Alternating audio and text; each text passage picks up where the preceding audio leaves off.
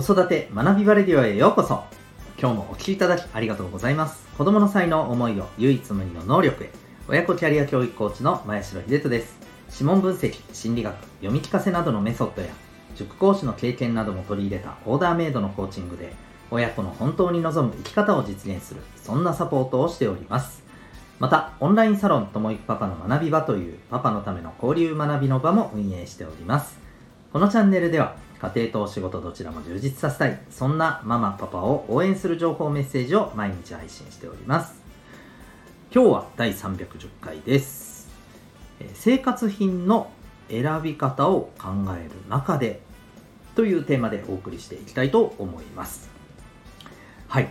今日はですね、えー、まあそういうテーマなんですけれどもえっ、ー、とまああるニュースの記事を見ててですねまあ、最近と言いますか、まあ、これはあの、割と前から一部で言われてたりすることなんですけど、まあ、そのあの疑問というかですね、うん、まあ、えー、ある議論に関して、まあ、あのちょっとこの、ある記事を読んだことでですね、なんか一つ、ああ、そういうことだよねっていう、うん、あの一つちょっと思ったことがあったのでそれをシェアしていきたいなと思います。えーとまあ、どういう、え記事かというと、まあ、生活品の選び方ということでですね、えーと、私たちって、まあ、やっぱり、まあ、ちょうどこの間お金のあのことについてもですねちょっとはい、子供たちと話す機会があってやっぱりお金のね、え、ことを学ぶのはすごく大切だなと。特にやっぱり使い方っていうところはね重要ですよねみたいなねお話をしていたんですけれど。でそんな中でですねある記事を見つけまして、うん、えー、っとですねこの生活用品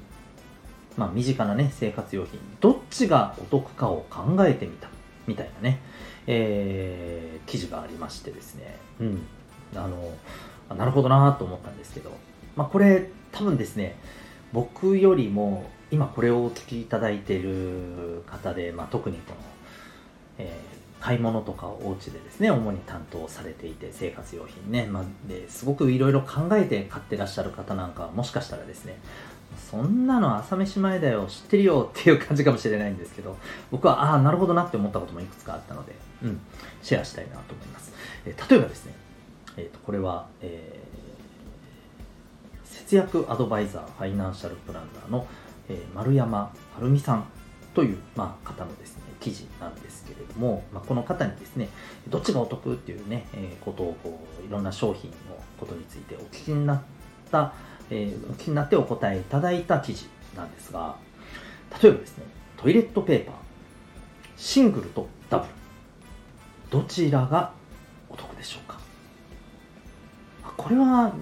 僕もなんとなくすぐ分かりましたけど、はい、シングルがやっぱりねお得なんだそうです。シングルって1ロールがですね 60m ダブルは 30m なんだそうです。はい。まあ単純にあの 長いなっていうことですよね、うん、で、えー、さらに言うとですねえっ、ー、と、えー、平均使用量、うん、これがですねえっ、ー、とまああのダブルとシングルの、まあ、使用量からしてもですね、えー、そう、まあ、大体シングルの量よりももちろんダブルの方が厚めですんでね、うん。まあ、その分、少なめに使ってはいるんですけどそれでもですね、ま、単純に長さが倍なわけじゃないですか。でダブルの方がじゃあ2分の1使ってるかというとそこまでちっちゃくはないんですよね、まあ、なので結局のところは、えー、シングルの方が、えー、お得であると。まあそういうふうな結論になるわけです。ねこういうのって何ていうかま考えていくとあなるほどなって感じですけど、まあ、なかなかそこまで考えたりしないですよね。であと他にもね面白いのがあって、えー、と100円均一とメーカーの商品はどっちがお得なのか。でこれはですねものによりけりって言ってしまうとあのそうなんですけれど、うん、例えばですね、えーと、セット売りの文具とか電池。これはですね実は100均よりメーカーの方がお得であると。いうことらしいんですね、うん、例えば、えーと、5冊セットでですねメーカー品を量販店などで売っているとそっちの方が結局ですね1冊あたりの値段は安かったりしますし、えー、あるいはですね、えー、電池。これはですねこれね結構経験した方多いと思うんですけどあのメーカー品の方がですね実は断然持ちがいいんですね、うん、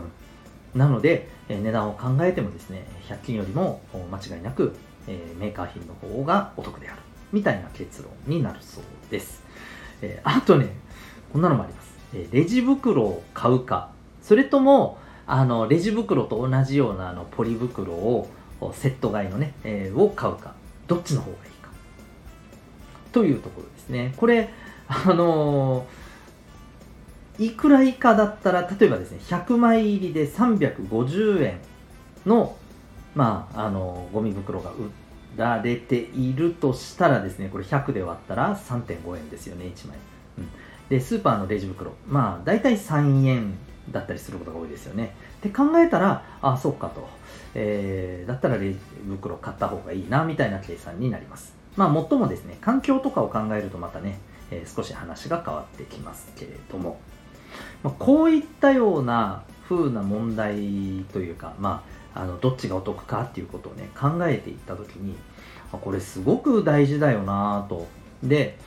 えー、一方でですね あのこれ聞いたことありませんかね皆さん。学校で習う算数とかあの数学、まあ、特に算数かな文章題についてですよ。なんか例えば表現が紛らわしいなとかあるいはですね、まあ、もっと言うとこんな設定ありえなくないみたいなこういう設定の文章題といて一体どうすんだみたいなね、あの、議論ってあると思うんです。うん、例えばですね、えー、そうですね、なんか、えっ、ー、と、ちょっと待ってくださいよ。例えば、ああ、そうだ、うんと、例えば兄の身長は、えー、妹よりも1.3倍である。みたいな。で、えー、妹の身長は、えー、まあ、例えばね、えー、125センチですと、兄の身長は何センチですか？みたいな。で、あの、1.2倍であるとかな、そういう言い方するみたいな。うん。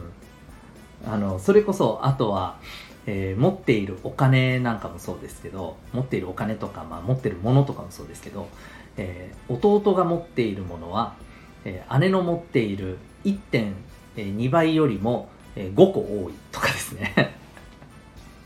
そんな言い方せんやろみたいな ね。あの、あと、なんか分数の問題とかでこんなのもあるじゃないですか。えっ、ー、と、分数とか割合の問題ですけど、えー、例えばね、2リットル入りの醤油がありましたと。えー、その、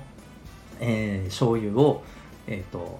最初の1週間で8分の3リットル使い、その後残りの7分の4リットルを使ったみたいなねえ。な何それみたいな。そんなどうやってそれ測ってんねんみたいなね。あのありえんやろみたいな。こんな問題させてどうすんだもちろんねあの文章からこうやって思考して式を作るっていう過程がまあ大切っていうのはね分かりますよ。分かるんですけれどもやっぱりねこうシチュエーション的になんだこれはっていうところにね引っかかってしまうっていう方はどうしても多いと思うんですよね。うん、っていうまあ問題が結構昔から言われていてまああのー、これに関してねいやもうそういうところを考えるのが実は違うんだよと。そういうことを考えちゃいけないと。そういうことを考えずに式をどう作るかっていうことに集中するのがこの勉強のポイントなんだっていうもちろんね説もありまして、ま、それもわかるんですけど一方でこんなありえない設定の文章題させて一体どうするんだって言ってる方の気持ちもわかるんですよねだって生活に役立てるために算数は学ぶみたいのってあるじゃないですかうん、っていうことを考えた時にもう言いたいことお分かりだと思います。はい。こういったですね、どっちがお得なのかっていうことを問題にした方がですね、よっぽど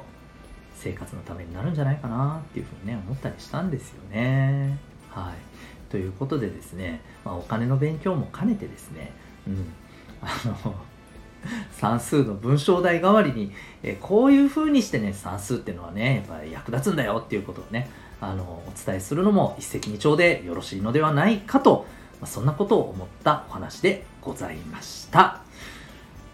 最後にお知らせでございます。え、お子さんのですね、持っている、えー、特性、えー、それを知ら、えー、それを知りたいなという方いらっしゃると思います、えー、ちっちゃいですね、赤ちゃんでも実はですね、生まれつきの脳の特性を知る方法はあります。その鍵は指紋でございます。え指紋を分析することでですね、えこれは占いとか手相とかではなくですね、え脳の特性をですね、科学的かつ簡単に知ることができます。興味がある方はですね、ウェブサイトへのリンクを貼ってますので、ご覧になってみてください。ということで、えー、今日も最後までお聴きいただきありがとうございました。また次回の放送でお会いいたしましょう。学び大きい一日を